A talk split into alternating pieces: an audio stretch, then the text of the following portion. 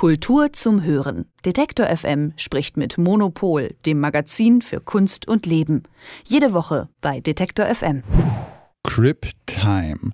Also frei übersetzt Krüppelzeit. So heißt eine Ausstellung im Museum für moderne Kunst in Frankfurt. Und diese Ausstellung, die zeigt Werke von Künstlerinnen und Künstlern, die alle verschiedene körperliche oder psychische Einschränkungen haben. Über diese besondere Ausstellung möchte ich sprechen mit Silke Hohmann vom Monopol Magazin. Guten Morgen, Silke. Hallo, Yannick. Ja, Silke, bei Cryptime, da werden Werke von Künstlerinnen und Künstlern mit äh, körperlichen oder psychischen Beeinträchtigungen gezeigt. Und jetzt haben natürlich alle Künstler mit Einschränkungen einen genauso individuellen Blick auf die Welt wie alle anderen Menschen halt auch. Und die Werke sind, nehme ich mal an, alle auch recht verschieden. Was eint denn diese Werke der Ausstellung jetzt? Also was sind da die großen Gemeinsamkeiten? Ja, ganz genau. Also äh, das ist eine Ausstellung, die sehr unterschiedliche Perspektiven auf das Thema zeigt. Es geht auch um ganz, ganz verschiedene individuelle Dinge, wie du auch schon sagtest. Was die aber eint, ist zum einen, es ist eine wirklich tiptop, super gute Kunstausstellung. Also es funktioniert auch wirklich als ähm, Kunst ausgesprochen gut. Und außerdem, das ist ganz wichtig, das war auch der Susanne Pfeffer, der Direktorin des MMK, sehr wichtig, die die Ausstellung gemacht hat. Es werden nur Künstlerinnen und Künstler gezeigt, die ihre persönliche Disposition auch in ihrer Kunst thematisieren. Das ist ja auch nochmal so die andere Frage, ob man jetzt darüber spricht oder das zeigt in dem, was man tut oder ob das eben einfach äh, so ist. Und ähm, das war ihr ganz wichtig, dass es sozusagen auch so einen aktivistischen Hintergrund teilweise gibt. Die Künstlerinnen und Künstler sind zum Teil sehr jung und sie sind fast alle auch wirklich politisch aktiv, um ihre Situation in der Gesellschaft deutlicher zu machen. Zugleich mhm. machen sie eben diese Kunstwerke. Man läuft da durch. Es ist so ein Parcours, der einen in ganz unterschiedliche Situationen versetzt und mit ganz unterschiedlichen Lebensrealitäten konfrontiert. Und ähm, wie kann ich mir das jetzt so genauer vorstellen? Also kannst du da vielleicht ein Beispiel nennen von äh, Werken, wie da Künstlerinnen und äh, Künstler so die eigenen Beeinträchtigungen äh, thematisiert haben? Ja klar, also äh, es gibt mehrere ähm, gehörlose Künstlerinnen und Künstler. Eine davon ist Christine Jung Kim. Sie ist US-Amerikanerin, lebt in Berlin und arbeitet mit Sound und natürlich mit ihrer eigenen Bildsprache. Und sie hat im großen, hohen Foyer des MMK die äh, Gebärdensprachzeichen ähm, für Echo oben an die Wand gebracht in einem ganz großen quasi hüpfen eine hüpfende Zeichnung, weil diese Gebärde für das Wort Echo ist tatsächlich auch so die Hand trifft auf die andere Hand und springt dann wieder so weg und das hat sie verbildlicht. Das heißt, sie animiert einen reinzukommen, sich auf eine andere sprachliche Ebene zu begeben und das auch direkt auszuprobieren, denn diese Halle gibt auch ein Echo her.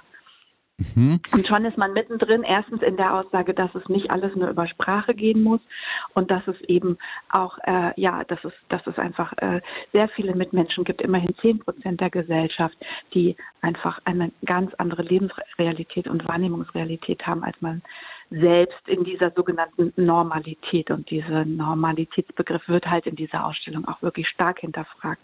Das ist auch was, was sehr nachhaltig bleibt. Also diese Frage, was finden wir eigentlich jetzt so normal und dieses alte Bild von irgendwie funktionieren und gesund und nicht funktionieren und krank und so weiter, das muss man tatsächlich ganz, ganz dringend überarbeiten. Das ist eine der Dinge, mit denen man dann so im Kopf hinausgeht aus dieser Ausstellung. Ähm, ja, ich habe äh, beim Online-Auftritt des Museums das Zitat gelesen, You don't need to be fixed, my queens, it's the world that needs Fixing, also du musst nicht repariert werden, sondern es ist die Welt, die repariert werden sollte. Ein Zitat von äh, Johanna Hetwa. Kann man ähm, ja das vielleicht auch so als ein bisschen so zentrale Aussage oder These der Ausstellung sehen?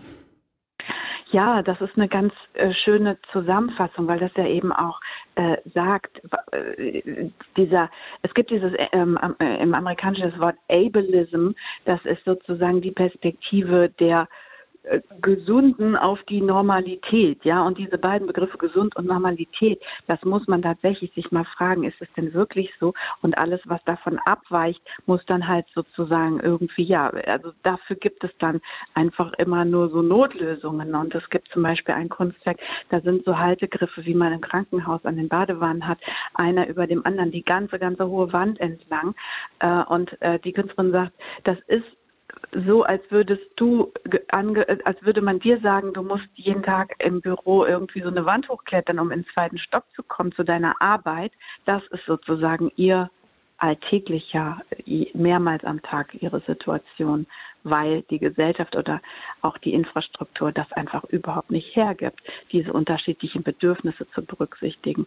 Darauf schaut man dann im Anschluss auch genauer und hat das immer so ein bisschen im Hinterkopf, wenn man dann selber so durch die Stadt geht. Jetzt äh, haben bei Cryptime auch ähm, ja, sehr etablierte Künstlerinnen und Künstler ausgestellt, die ihre Einschränkungen sonst jetzt gewöhnlich vielleicht nicht so sehr in ihrer Kunst oder mit ihrer Kunst thematisieren. Ähm, was ist dir da vielleicht denn so im Kopf geblieben? Also es sind Namen wie Isa Gensken, Rosemarie Trockel, Wolfgang Tillmanns, die in dieser Ausstellung auch teilnehmen, Nan Golden. Die haben auch alle einen ganz unterschiedlichen Zugriff darauf. Wolfgang Tillmanns zum Beispiel hat äh, vor ein, noch gar nicht so langer Zeit äh, seine Erkrankung äh, öffentlich gemacht, indem er eine Fotografie in seiner Ausstellung, die zeigt einfach die Medikamente, die er seit 18 Jahren, seit er sich infiziert hat, nehmen muss. Und das ist äh, zum Beispiel eine Art von äh, Konfrontation, die, die, die einen natürlich berührt und trifft. Rosemarie Trocke äußert sich im Zusammenhang mit Depressionen. Nan Golden hatte eine, eine Schwester, die sie sehr geliebt hat, eine ältere Schwester, die äh, offenbar so in den damaligen USA verhaltensauffällig war, dass sie in ein Heim gebracht wurde. Die hat sich dann später umgebracht. Und es sind eben immer diese Reibungen auch an der Frage, äh, was, was kann eine Gesellschaft aushalten oder wie wenig kann eine Gesellschaft eigentlich auf solche individuellen Schicksale irgendwie eingehen. Hm. Ähm, Gerhard Richter ist auch dabei mit seinem Bild von Tante Marianne. Das ist die sehr berührende Geschichte von seiner Tante, die er sehr gern hatte. Es ist ein Gemälde, das ist er als Baby auf ihrem Schoß. Tante Marianne wurde ähm, wegen Schizophrenie äh, von den Nazis umgebracht. Und äh, das ist ein sehr persönliches Bild von ihm. Okay. Ähm, dann vielleicht zum Schluss noch für alle, die jetzt äh, Interesse haben, sich diese Ausstellung anzuschauen, sich damit zu beschäftigen, ähm, bis wann äh, kann ich mir die Ausstellung denn noch anschauen und wo kann ich mich da informieren? Die Ausstellung läuft im Frankfurter Museum für moderne Kunst und zwar noch bis Ende Januar. Die Ausstellung Criptime im Museum für moderne Kunst in Frankfurt zeigt auf, dass Einschränkung und Behinderung kein Problem der einzelnen Betroffenen sind, sondern ein Problem, das wir als Gesellschaft gemeinsam angehen müssen. Sehenswert meint Silke Hohmann, Redakteurin bei Monopol. Silke, vielen Dank für deine Zeit. Danke dir. Tschüss. Tschüss. Kultur zum Hören. Detektor FM spricht mit Monopol, dem Magazin für Kunst und Leben. Jede Woche bei Detektor FM.